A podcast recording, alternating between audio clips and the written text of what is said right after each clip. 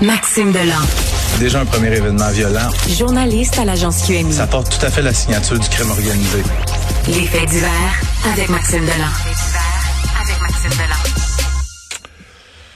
Bon, euh, Maxime, bonjour. Salut Benoît. Ça, bon, ça finit plus.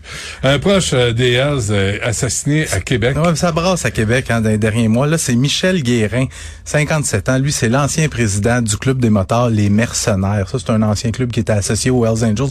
T'as fait, tu fais la même face que moi Ah quand oui? j'ai, su ça. C'est les Mercenaires, c'était quoi ça? C'était des proches des Hells Angels. OK. Surtout durant les années 90. Ben, Michel Guérin, 57 ans, il pelletait son entrée de cours ce matin à 6h30.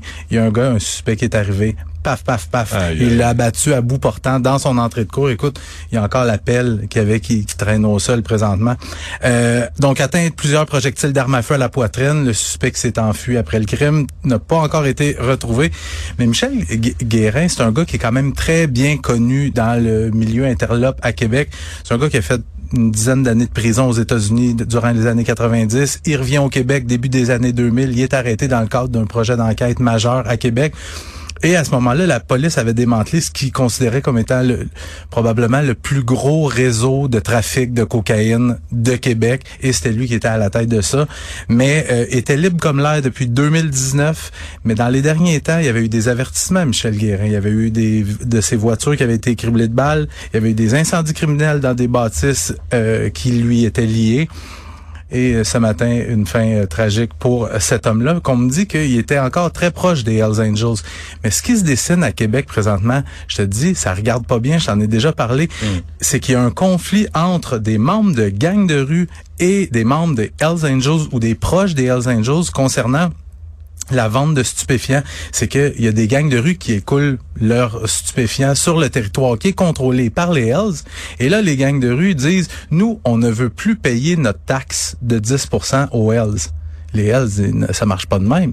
Le territoire québécois nous appartient.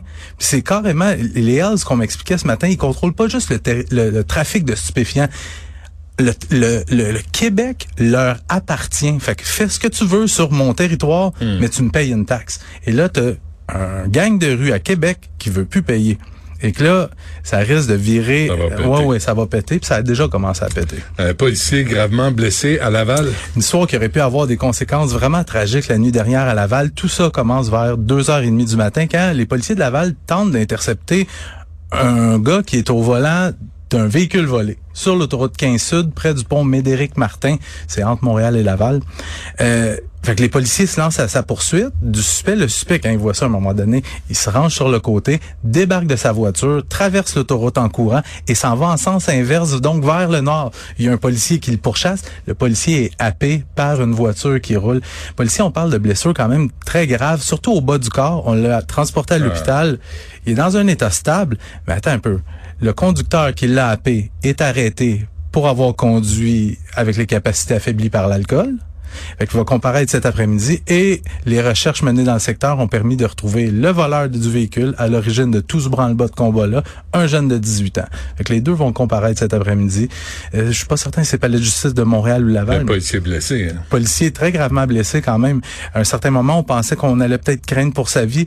Finalement, il serait dans un état stable, mais un policier âgé dans la vingtaine. Oui. Et euh, happé mortellement par des voleurs de voitures là à Longueuil. Ah, les points vont te serrer, je te le dis. Une autre histoire complètement insensée qui a coûté la vie à un homme innocent en fin de semaine à Longueuil.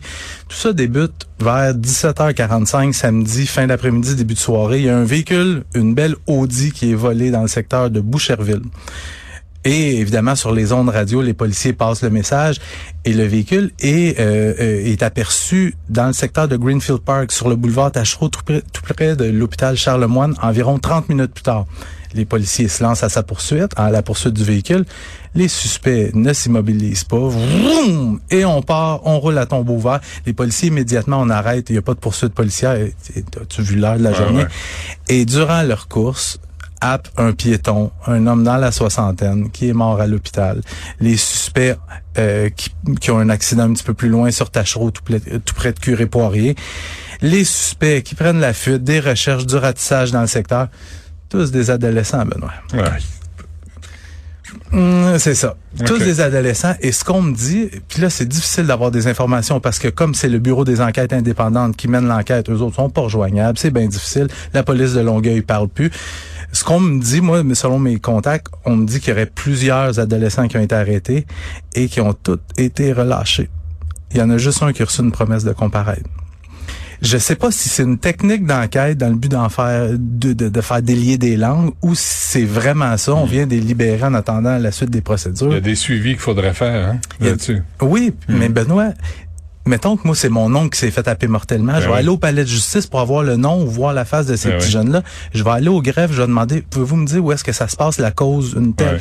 Ils vont me dire non, on peut pas vous le dire. Ah. Là, ils sont retournés chez eux, là. Ouais, Petit Chris. Euh, Maxime, merci. on se parle demain. À demain.